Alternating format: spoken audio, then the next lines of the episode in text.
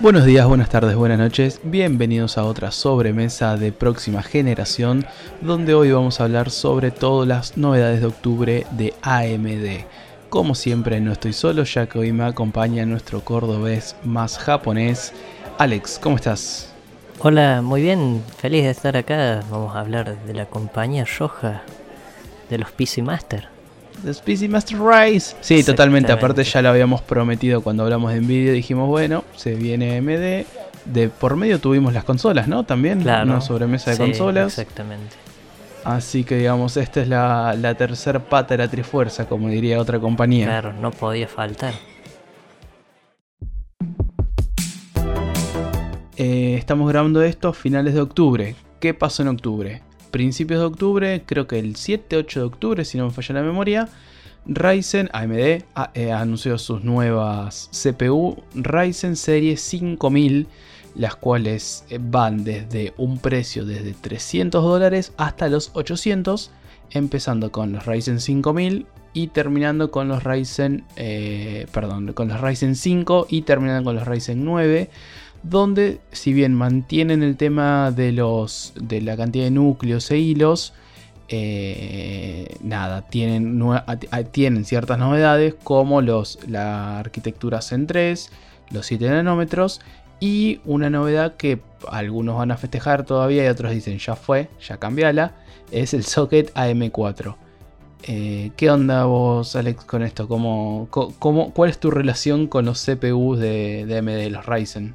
Mira, eh, yo comencé, más bien, yo me iba a armar mi primera PC con Intel.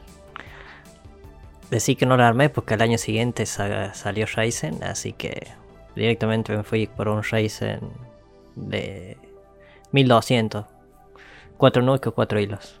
Así que ahora tengo un 1600 y pienso seguir con AMD. Me gusta la propuesta. Y siendo socket M4, digamos, también te da la posibilidad de que si el día de mañana vos querés saltar, por más que estés cuatro generaciones atrás, no tenés que incurrir en el gasto de otra madre. Exactamente, sí, pues más, más que todo por eso aposté por AMD. Me gustó el tema de que podés mantener tu placa madre y si te quedaste dos o tres años con un CPU relativamente viejo, entre paréntesis, podés saltearte a la nueva generación. Sí, digamos que a diferencia de lo que es en otros productos como lo que vamos a hablar ahora un ratito más adelante, Ryzen sin lugar a dudas en lo que es CPU tiene marca la cancha y tiene un peso importante. Sí, exactamente. Además, la, primeramente la primera generación de Ryzen apostaba por eh, tener un buen rendimiento a costo-beneficio, en tanto que es eh, multitareas, eh, diseñar y todo eso cosas que consumen muchos recursos. En juego estaba medio complicado, obviamente lo que haga Palo Intel. Sí, que encima esto de las multitareas y esto que decís es por lo que muchos dicen, bueno, quizás para jugar no es 100% óptimo, pero hoy por hoy en la era de los streaming, eh, para la multitarea el tema de tener un Ryzen te ayuda muchísimo más en comparación de los Intel. Un saludito a Lean ya que estamos haciendo la comparación con Intel. Eh, sí, eh, varios streamers también están apostando por Ryzen porque eh, lo que pasa es que siempre Intel eh, fue el rey de, de la CPU, vamos a ser honestos, y, y el que no le guste, bueno, es así. Y últimamente Ryzen ha estado compitiendo mano a mano con Intel, y eso me gusta. Obvio, siempre que hay competencia ¿quién termina ganando? El usuario, como debería ser siempre. Aparte, en cuanto a precio y todo, es súper competitivo. Yo me acuerdo que compré mi Ryzen 5 2600, eh, si no me equivoco, en 2018, puede ser, o 2019. No recuerdo ahora. Pero me había salido algo de 200 y pico dólares. Y ahora también el Ryzen 5, pero de la serie esta 5000, sale 300 dólares. Lo cual, como un, como un CPU de entrada, está recontra bien y te recontra alcanza. Claro. Aparte mejoraron el... Siempre fue flojo eh, AMD en el término mononúcleo. En, el multinúcleo siempre lo cagó palo Intel. En, en ese aspecto. Pero el mononúcleo se quedaba atrás. Y ahora es al revés. Ahora habrá que esperar que quiera sacar Intel con su... ¿Qué? onceava generación. Creo que sí, creo que Sí, sí. sí, onceava. Que es más, en la presentación Ryzen, cuando mostró los CPU, mostró un par de benchmark y no me acuerdo en cuál de todos los tests. Acuérdense que si quieren algo súper técnico, estén escuchando el podcast equivocado. Claro. Pero cuando hice un benchmark, tipo salieron a relucir de que somos el primer procesador que supera los 630 puntos, una cosa Sí, así, sí, ¿no? sí, exactamente. Y además hay que tener en cuenta en la presentación te pueden pintar todo muy bonito y todo a favor de ellos. Ahora el tema es que ese rendimiento vos los tengas eh, a, a la mano y compruebes por vos mismo esas tablas que te mostraron ahí, si son realmente ciertas. Totalmente, hasta no tener los benchmark y que haya comparaciones Claro, y porque- youtubers y todas las cosas, analistas, no, olvídate, ¿no? Porque hoy en día todo el mundo vende humo.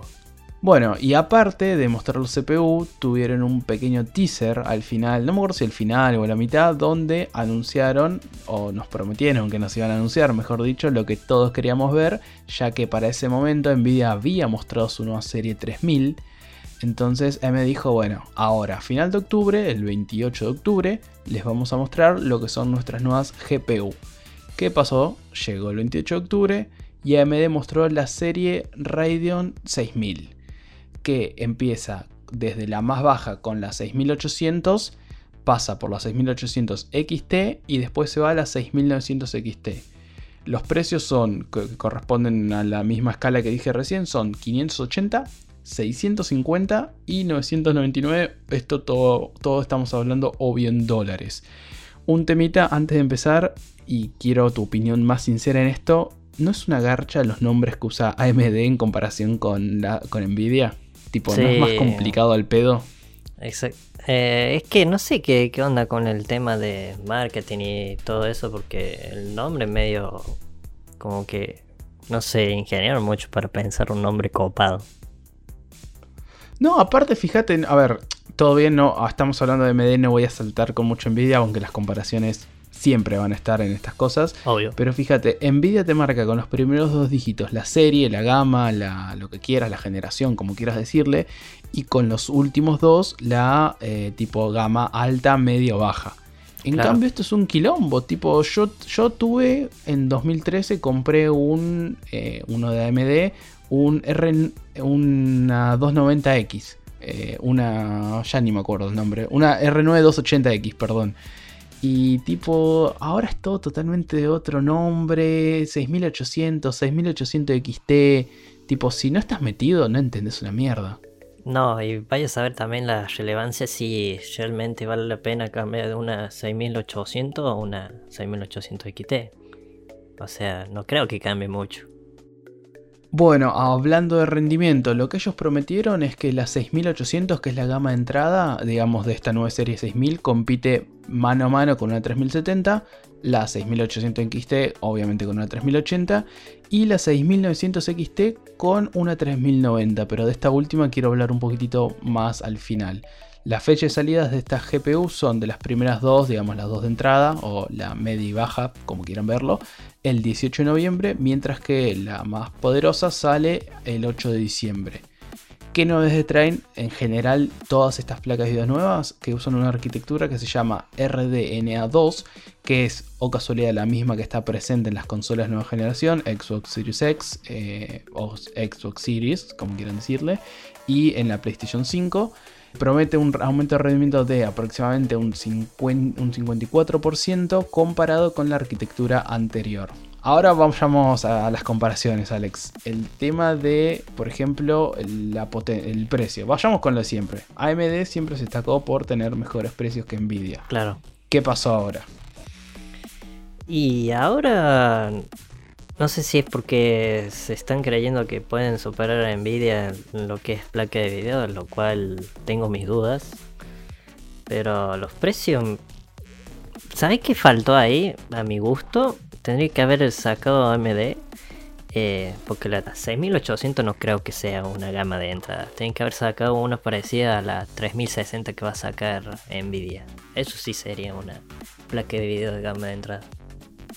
concuerdo mil por ciento, digamos, ahí durmieron. A ver, sabemos que, como recién dijimos, en CPU marca la cancha y la tiene súper atada. Sí, Por más que hay gente que siga prefiriendo Intel, eh, Ryzen hoy por hoy es súper competencia CPU. En GPU, Nvidia sigue marcando la cancha, entonces concuerdo, tendrán que haber tirado una de... A ver, para empezar, la 6800 sale 580 dólares, que si compite con la 3070, la 3070 sale 500 dólares. Todo esto precio de referencia internacional, después cada uno la consigue otro Sí. precio, ¿no? Em, sale 80 dólares más cara la gama de entrada. Tendrían que haber tirado algo, no sé, 4, 450 que ponele que no llega a una 3070, pero casi. O que prometan, no sé, algo tipo como hizo Xbox con el Series S, prometer un 2K 144 Claro, sí. eh, FPS. Y quizás por ahí va, no sé. Las únicas que tienen menos precio son la 6800 XT, que sale 650 contra los 700, que sale la 3080. Y donde está la diferencia posta es la competencia directa de la 3090, que recordemos la 3090 estaba a 1400, 1500 dólares. No sé si te acordás, Alex. Eh, sí, 1400 más o menos estaba. Bueno, por eso, es que siempre hacen la misma del 1399, entonces no sé si Sí. era 1399 o 1499. Cuestión que la 6900 XT, que es la que la compite directamente, sale 1000 dólares, o sea, 999, como siempre ponen acá. Ahí sí tenés una diferencia sustancial, pero digamos, los que apuntan a esa gama de placas de video son o los que les sobran la plata o los que laburan directamente con placas de video, entonces quizás al ser una inversión no importa tanto el valor. Ah, aparte es, es muchísima placa de video. ¿Para qué? ¿Qué juego te va a utilizar semejante bestia? Nada. O sea, No, no, por eso. Para mí no apunta a juegos. Ya No, para mí no, esa no. gama no, No. no va a juegos. la, la gama alta tanto de Nvidia como de AMD no apunta a juegos directamente. Para mí no, es un gasto innecesario, creo yo. Cada uno hace con su plata lo que quiere, obviamente, pero... Pero para mí tendrían que haber hecho eh, quitar la 6900 XT, o sea, no haberla presentado, tenerla bajo la manga, y haber presentado algo que compita con la 3060 que todavía no salió de Nvidia. Claro, poner unos 6700. Haber presentado unos 6700 Claro. a, men- a menos de 500 dólares. Y que quizás no pueda hacer 4K, ciento y pico de FPS, pero tiramos un 2K, 144, No, un 2K ya está. Está muy bien. Aparte, seamos sinceros, y quiero que acá lo- los PC Master Race que nos están escuchando, ¿quién juega? De por sí, ¿quién juega más de 1080? Pero poner que juegas a 1080 y Claro. querés escalar. ¿Para qué te irías a más de 2K en un monitor? Explícame para qué. Cuando el 4K para mí, va, esta es mi opinión, creo que se disfruta más en un, en un tele o algo que tenga muchas pulgadas. En un monitor es reverendo cohete. Es que sí, el 4K tiene sentido hasta de marketing para las consolas, porque bueno, ponerle Claro. acá en Argentina el fútbol, el 4K, Sí. la, la cosa bonita, la tele grande, bueno, sí. Pero en un monitor más de 2K, tipo, yo, yo quiero un monitor 2K y sé que es mucho. Con un 1080-144 sé que estaría bien, pero ya que ahora tengo una placa de video nueva, que no voy a mencionar ahora porque estamos hablando de MD, pero quiero un 2K de hincha pelota, que tengo la placa para tirarlo, pero jamás por mi cabeza pasaría a comprar algo más de 2K, eh, por lo menos el monitor, ¿no? Claro. Ah, aparte, en los. eh, ¿Cómo se dice? En los datos que tiene Steam, eh, más del 70-80% de los usuarios eh, juega a 1080p. O sea, tienen un monitor Full HD. Así que saca la cuenta cuánto deben tener que juegan a 4K. Es nula la, el porcentaje. No, olvídate, debe ser, debe ser más gente la que juega a resolución menor de 1080 que 4K. Claro, porque ponle que querés mejorar. eh, no querés pasarte ni el 2K y el 4K, pero querés más tasa de refrescamiento en tu monitor. Te pasa un 144 Hz y listo, ya está en el otro lado de la, de la vereda. Claro, aparte como decías vos, el 4K está pensado para una densidad de píxeles que Claro. eso depende del tamaño de la pantalla.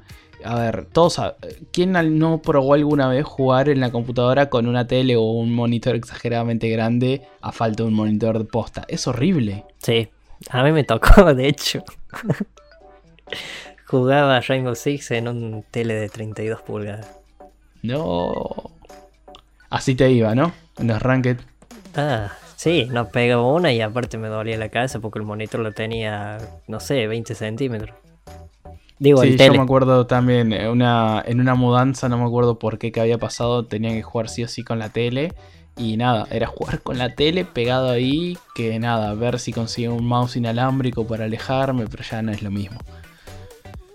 Em, un detalle que no mencionamos, que esto AMD en general siempre cumple, es que tienen menos consumo las placas de video, las placas de video que las de Nvidia. Eso sí es verdad y eso sí es, es algo meritorio. Me gusta, me gusta que estén mejorando el tema de placas de video porque siempre se han quedado atrás. No obstante, no eran placas de video eh, malas las que sacan antes, pero algunas que otras tenían temas de sobrecalentamiento y bueno, consumían bastante.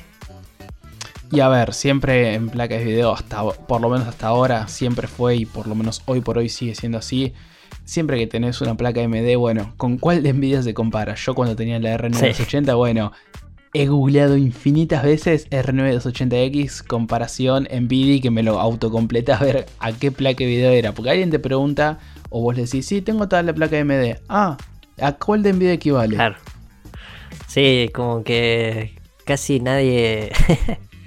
nadie conoce las placas de video que tiene AMD. Más que todo por los nombres, series, números. Para mí la culpa es, de ellos mismos. A ver, es como los nombres de los monitores, que son una mierda en general. Sí. Pongan nombres más copados que la gente tipo se la acuerde. No sé, como hace por... No, ya, dejemos de comprar con Nvidia, como hace PlayStation. PlayStation 1, 2, 3, 4, 5. Listo. Samsung. Samsung S10, S20, S30. O no sé con qué seguirán ahora. Claro. háganla más fácil. Aparte no estás confundiendo a los usuarios a la hora de adquirir el producto que ellos venden. Olvídate, totalmente. Pero bueno, para también tirarles un poquitito más de flores, AMD, así como la competencia presentó otras cosas aparte de la GPU, del hardware, de la potencia, de los teraflops, de etcétera, etcétera, etcétera, también presentaron eh, nuevas tecnologías y nuevo software. De entre todos ellos, el que más destaco yo es lo que ellos llaman el Smart Access Memory, que es algo como que habilitan, entre comillas, un camino directo entre la CPU y la memoria de la GPU. Lo único malo es que para esto nos piden que tengamos un Ryzen Serie 5000 de los que les hablamos al principio del capítulo. O sea, ¿qué es Smart Access Memory? Alex, ¿vos estuviste investigando de esto algo o tenés idea? No, no tengo ni idea. Ok, yo por lo poco que entiendo es que también me acuerdo, no me acuerdo si Xbox o PlayStation hacían lo mismo, no nos olvidemos que AMD es lo que están poniendo la potencia gráfica de las consolas de nueva generación, es como que para evitar, no te digo al 100%, pero para reducir lo que se conoce como el cuello de botella. En vez de que la memoria de la GPU tenga que pasar sí o sí por la CPU y después hacer el rendimiento, digamos hacer un camino directo. Esto no sé bien cómo lo hacen. Sé que te piden ahora estos nuevos, esta nueva serie 5000 de Ryzen. Y que eh, esto, eh, dependiendo del título, te da una mejora desde de hasta un 10-12%. Depende de vuelta del título. Hay algunos que eran un 2, un 5% y otros más. Que esto no sé si es la competencia directa con el DLSS Nvidia. Pero es interesante sobre todo si es, esta es una tecnología o un software, una técnica nueva que está en las consolas. No nos olvidemos que, gusto no, PC Master Race o no, las consolas son las que más o menos marcan la cancha de los desarrollos del videojuego. Saludito al Cyberpunk que se atrasó y le echaron la culpa a las consolas de generación anterior. Mm. Vaya, sabes si no se atrasa 2021 ahora. Pero nada, bueno, vos del DLSS si conoces, si te gusta. Sí, me gusta. En realidad el DLS no es eh, algo propietario de, de Nvidia, no es, que algo. Ah, yo pensé que era propietario. No, no, esa tecnología ya estaba. Lo que ellos hicieron es. Eh, o sea, eh, implementaron a base de eso, pero no la crearon ellos. Claro, tomaron la base y hicieron Claro, algo propietario a partir de una base. Bueno, Ajá. Ojalá esto sea la competencia porque, digamos, el DLSS es como magia, como cosa, cosa mágica que te aumenta el rendimiento zarpado. Claro. Ojalá esto le sirva para MD y de vuelta. A ver, nosotros, si bien somos, por lo menos Alex, y- Alex y yo, CPU Ryzen, GPU Nvidia, nos gusta que haya competencia, claramente, porque como dije antes, siempre que hay competencia, ganamos nosotros.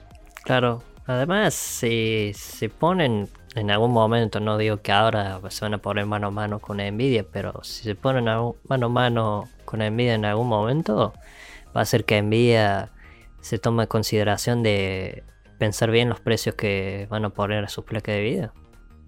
Igual, ya que lo mencionás y poniéndome un poquito el gorrito de aluminio, para mí Nvidia algo sabía y por eso tiró tan, tan de una forma tan dura o de tanta tan, tan fuerte los precios de la, de la serie 3000.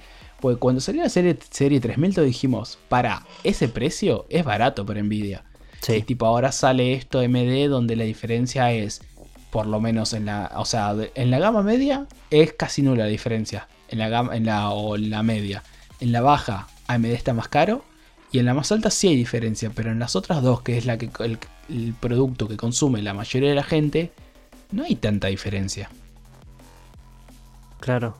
Igual, algo que cabe destacar en las placas de video AMD es que siempre han tenido malos drivers. O sea, eh, Nvidia te lo estás actualizando cada 2x3 y AMD siempre tenía medio complicaciones con los temas de los drivers, las actualizaciones. ¿Te acordás cuando, cuando estaban los, el Batman y el tema del humo y la niebla y la densidad y todas esas cosas? Sí, Todo eso era único de Nvidia. exactamente. Es más, Nvidia no arrancó con el G-Sync y todo eso, y ahora AMD tiene algo similar, pero el que lo arrancó era, fue, fue Nvidia, ¿no? El G-Sync es propietario de Nvidia y el FreeSync es eh, de AMD. Claro, pero digamos, el primero que salió con ese tipo de tecnología, Creo que Nvidia sí, salió sí, sí, antes. ¿no? Me parece. Y si no lo hizo, hicieron buen marketing porque nuestro imaginario salieron primero. Claro. Igual después eh, Nvidia sacó los drivers eso que eh, con monitor que tenga FreeSync puedes usar eh, una placa de video Nvidia. Sí, a ver, con todo el tema de. Más allá que yo me encanta. Que a mí me encanta la competencia y demás. Y que yo avalo que se maten entre ellos. Claro. tampoco está bueno lo de las tecnologías propietarias. Porque, por ejemplo, si no sé, lo del pelo de Geralt que crecía hubiera sido algo propietario de una placa de video que los demás no lo puedan ver. Es como medio una paja. Es como la, las exclusividades en, cons- en consolas. Y si tanto los PC Master Race cargan a los consoleros y no se copien las cosas feas. Ese bullying siempre va a existir. Sí, olvídate. Pero bueno, digamos que est- durante estas sobremesas estuvimos cubriendo eh, Nvidia, hicimos nueva generación de consolas, ahora Claro. estamos cubriendo AMD, Nintendo nos manda un saludo desde, desde el parque de diversiones que está jugando en, en- en Japón. Eh, abrió hace poco el parque de diversiones, ahora que lo pienso, pero va, abrió, no sé con todo este tema. Iba a abrir ahora hace poco. Pero bueno, no, ya cubrimos todo, se podría decir, el hardware de nueva generación, ¿correcto? Exactamente. Ahora, te pregunto, ¿qué crees que nos deje esta nueva generación que está por empezar? A ver, eh, dándote un ejemplo, cuando empezó PlayStation 4 prometían los 4K, los 4K, los 4K, y al final fue una generación que no lo cumplió al 100%, si bien hubo un 4K rescalado por, por parte de la PlayStation 4 Pro encima, que tuvimos esas mejoras a mitad de generación, y las Xbox eh, One X, qué quilombo los nombres de Xbox, eh, sí tuvo 4K, ninguna consola nos pudo dar 4K 60. Muchas eran o te doy buen rendimiento de FPS o te doy mejor resolución. Claro. Ahora ya mismo las cajas dicen hasta 8K. Cuando todavía el 4K 60 todavía es algo que si bien lo prometen que van a llegar, no está demostrado de las consolas de nueva generación, o por lo menos no hay ejemplos empíricos de juegos corriendo por los usuarios, corriendo a 4K 60. Entonces, con todo este nuevo hardware, considerando que tenemos nueva potencia gráfica, tenemos ya el SSD, va a ser un estándar de ahora en adelante, pues ya fue los discos, los discos rígidos. ¿Qué crees que se viene? Yo creo que, eh, mira, primeramente el 4K que están diciendo eh, todavía no está bien eh, instalado en el mundo. O sea, ¿a qué voy con esto? No podés decirme que las consolas de nueva generación van a tirar 8K cuando el 4K todavía la gran mayoría no tiene acceso o tal vez no le interesa jugar a 4K. O sea, el porcentaje es muy bajo, hablando ya en general. No solamente PC. Sí, no sé, a ver, los que tienen tele, no sé cuántos tengan teles 4K. El tema, el problema ahí es que si nos vamos fuera del PC, es que las teles nuevas, casi todas, o por lo menos si alguien está comprando una tele nueva, no sé, para mí ya están inundados de 4K, de mejor o peor calidad, pero el mercado de teles ya está inundado de 4K. Entonces, no sé ahora si la gente hoy por hoy, si te compras una tele nueva, no es 4K. Claro. Ahora, te están prometiendo 4K. Eh, eh, yo creo que van a tirar más. Si llega. Eh, van a tirar 4K, pero 4K 60. Más de 60 no creo. Aparte, tenés que tener en cuenta que ellos dijeron que la consola podía tirar, no sé, 120 FPS. A lo cual, las teles comunes tienen hasta 60 cuadros. O sea que los 120 FPS que si vos querés notarlos, que capaz que sean algunos títulos nomás, eh, te vas a tener que comprar una tele nueva con una conexión HDMI 2.1 creo que es que soporte sí las consolas las consolas nueva generación estuve viendo un par de unboxings primero aparte ya haber dicho que venían con el puerto 2.1 qué pasa el HDMI 2.0 para el que no sepa aguanta 4K 60 FPS, 60 Hz, como quieran decirlo. Claro. No aguanta más de eso, digamos. No es que puedes hacer, bueno, voy a 1080 pero que juegue a 120. No, no aguanta. No, no, por, no te pasa de los 60 frames. En cambio, el HDMI 2.1 es el nuevo estándar. Va, el que creo que va a ser estándar de ahora en adelante. Vienen las consolas nuevas con el cable. Y ese sí te permite escalar creo que hasta 8K y 120, no sé si al mismo tiempo o una cosa y otra, y 120 frames. El tema es cuánto irán a costar esas tele. claro, totalmente. A ver, es, verdad que estamos dando un salto en el tema de frames. Fíjate que los celulares que salieron este año en el 2020 ya están, ya hubo, hay celulares 120 Hz. he visto. Eh, así que para mí el próximo salto de las pantallas. No sé si va a ser en resolución, quizás sí en eh, cantidad de cuadros por segundo. El tema de que las teles sirve el salto de cuadros para juegos. ¿Para qué otra cosa? Porque el cine y todo lo demás siga los 24 frames de toda la vida. Claro, ahí va a ser irrelevante. Claro, totalmente. Entonces, quizás si te venden una tele, sí, quizás ahora empiezan a salir las teles 8K 60 frames contra las 4K 120, quizás la gente, el promedio de la gente que no juega, ¿no? Va al 8K porque dice, ah, no, 8K más, se ve más bonito y le chupa un huevo la cantidad de frames, porque tiene razón, debería chuparle un huevo la cantidad de frames. No sé las teles nuevas cómo van a salir, si van a ser todas 120 eh, frames o no. Claro, como que ya va a ser un estándar eh, el 4K y los 120 en lo que es tele ok, entonces podríamos decir que en consola el 4K va a ser el nuevo estándar. O sea, para la gente que compre teles nuevas de ahora en adelante, si bien el 1080 va a seguir existiendo en alguna que otra tele, lo más normal sería 4K y nosotros creemos 60 Hz, ¿correcto? para mí sí. Yo concuerdo, aparte que si todas las consolas prometen constante... A ver, el que juega competitivo generalmente, no voy a englobar a todos, generalmente no juega en consolas. Hay algunos juegos que sí, no son la gran mayoría. Quizás el que más se beneficiaría de mayor tasa de frames serían los fighting games, quizás.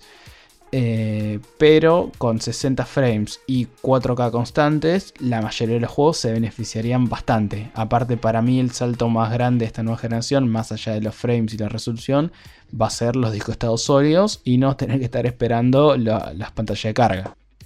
Esperando un minuto y medio para que puedas entrar al menú.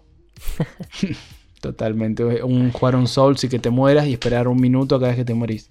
Oh, eso sí que sería una tortura, más, más allá de morir en el juego. Total. Y por parte de entonces del monitor, de la PC, del Master Race, por decirlo de alguna forma, eh, ahí sí, ¿cuál crees que va a ser el estándar si nos enfocamos en ese mercado? ¿Decís que den el salto o no? Porque ahí tenemos otro tema. Así como las teles, lo nuevo, normal, entre comillas, va a ser el 4K o el, el mercado de teles está lleno de 4K el mercado de monitores no está lleno de 2K. No, de hecho son muy pocos. Y caros. Va, ya por sí en Argentina todo es caro, pero en sí en general el 2K es más caro que el 1080 en monitores, mientras que las teles en conseguís ofertas 4K que te sale casi lo mismo con 1080. Interesante comparativa de precios, ¿eh? Sí, a ver, estoy tirando medio precio al aire, tendría que ver bien. Seguramente alguien me va a decir, no, pero yo conseguí el 1080 a 10 mil pesos y el 4K sale 40 mil. Bueno, sí, hay casos y casos. Pero la verdad es que si uno busca, al toque te aparecen teles 4K. Si uno busca monitor 2K, tenés que buscarlo muy específico. No es algo normal. Va, en mi experiencia, no sé, Alex, decime si estoy loco. Sí, pasa que monitor eh, depende también eh, de qué tanto dediques a, lo que es eh, productividad y más que todo a juegos, porque la gran mayoría que tiene PC, ya sea gamer o no, tiene en algún momento va a jugar. Y el, tema es qué juegos eh, va a estar jugando, si ya sea competitivo o juegos de campaña. En competitivo siempre te va a preferir un 144 toda la vida. No, sí, olvídate. Y hablando del tema de frames, si ya más o menos venía establecido en los últimos años, bueno, PC juega a 60, con esta nueva generación creo que ya no va a haber dudas. El, piso va a ser 60 ahora. Sí, totalmente. Aparte, de hecho, este año, creo que este año sacó, no sé quién era, eh, Aorus o qué empresa había sacado un nuevo monitor de 360 Hz o algo así. sí, lo vi el otro día en el canal de Nate Gentle. Exactamente. no sé cómo se apellida, no sé. Disculpen mis pronunciaciones, saben que soy Yo no lo voy a decir porque también lo pronuncio del orto. no, pero con tu acento todos te quieren. Eh, eh, pero sí, vi el video el otro día y dijo que si bien es un salto, es mejor, no hay tanta diferencia con el 200. ¿Cuál es el anterior? 240. 240. 240. 240. Claro, es 60, 144, 240 y 300. 240 y 360. Sí. Sí, sí, vi el video, dijo que no se ve tanta diferencia, pero creo que es el único, o uno de los únicos, no hay muchos, monitores de esa cantidad de frames. Exactamente. Eh, ya sería... Pasa que sería un gasto innecesario yo creo que se nota más la diferencia de pasar de 144 a 240 que de 240 a 360. Y, y otra cosa aparte, acá traigo un comentario que hizo Lean el otro día, no me acuerdo de qué estamos hablando, también está el límite humano. Hay un límite del ojo humano, de por más que pongan, no sé, traigan un, un monitor 1500 frames y el ojo no lo va a notar. Quizás sentís alguna diferencia después de darle mucha cantidad de horas o sentís algo tipo como inconscientemente, pero no lo vas a ver. No, debe ser algo prácticamente eh, que no notas. Pero bueno, o sea, yo creo que lo sacaron ese monitor más que todo por el tema de, de haber sido los primeros de decir, ah, sí, sacamos un monitor con mayor frecuencia. Sí, de hecho, ninguna empresa ha sacado. Todavía, ¿no? No. Siempre está la primicia esa, viste, de sacar. Ah, tenemos este producto que es nuevo y vamos a ser los primeros antes que los demás. Y es un poquito también de cuestión de marketing y ver quién la tiene más larga. Claramente. Ah, pero bueno, a ver. Yo creo que estaría bueno que, así como ahora la consola se va a establecer en 60 frames, que la PC del salto lógico, no por una cuestión de que PC es mejor o consola es peor, etcétera, etcétera, sin entrar en esa pelea boluda, la PC se actualiza todos los años. Todos los años sale algo nuevo o cada dos años sale algo nuevo, mientras que la consola tiene un lapso de aproximadamente 7 años. Siete dos años más, dos menos. menos. Entonces, estaría bueno que, así como ahora consola se asegura los 60 frames y los juegos se van a desarrollar a 60 frames, porque de vuelta, las consolas, gusten o no, marcan el desarrollo de los juegos, de que de acá a dos años, cuando salga el próximo salto tecnológico de PC, o sea grande o sea chico, bueno, los desarrollos empiecen a dar la oportunidad de que PC llegue a más frames, y en todos los juegos, no solo competitivos, o una resolución 2K, más, de una forma más estable, mejor y mejor optimizada sobre todo. También sería un gran logro. Va, me gustaría que también sería como un estándar. Así que nada, Alex, ¿algo que quieras agregar antes de que terminemos de levantar la sobremesa?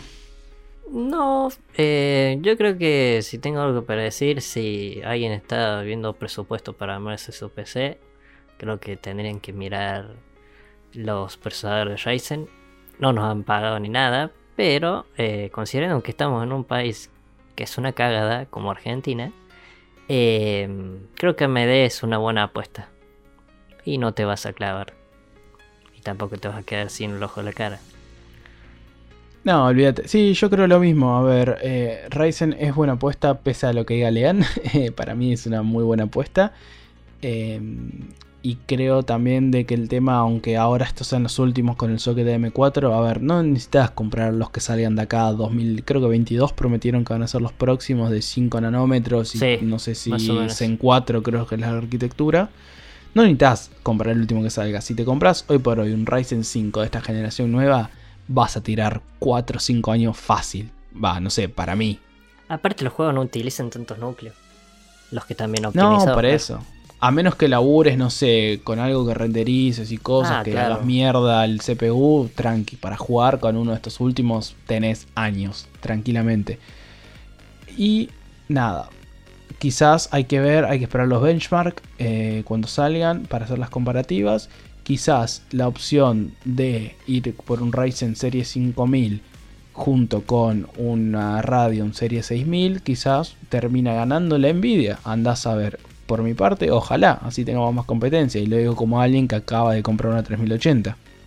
Opa, opa, grandes declaraciones acá por el señor. No, no, pero más allá de que porque compré la 3080, ojalá la serie esta de Radeon 6000 le gane a la de Nvidia. Así la próxima, cuando de acá a dos años tengamos nuevo, nuevo CPU y nuevo GPU, sean más competitivos todavía. Ojalá, sinceramente lo digo.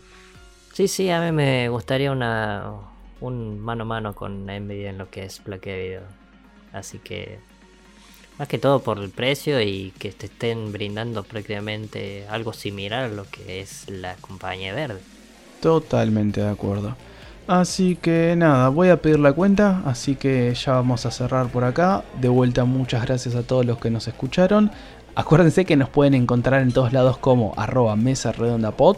También si entran a nuestros perfiles van a encontrar ahí un link nuevo que es una landing page donde encuentran todo y incluso el link para unirse a la comunidad de Discord y insultarnos, halagarnos, discutir lo que tengan ganas. Eh, Alex, muchas gracias por acompañarme, un placer como siempre. Y nada, nos vemos la próxima cuando salga. No sé de qué vamos a hablar la próxima. Alex, ¿vos tenés alguna idea? Y ya veremos acá con el tiempo de qué podemos hablar, pero algo interesante seguro, como siempre en la sobremesa. Olvídate. Muchas gracias a todos. Nos vemos. Muchas gracias, hasta luego.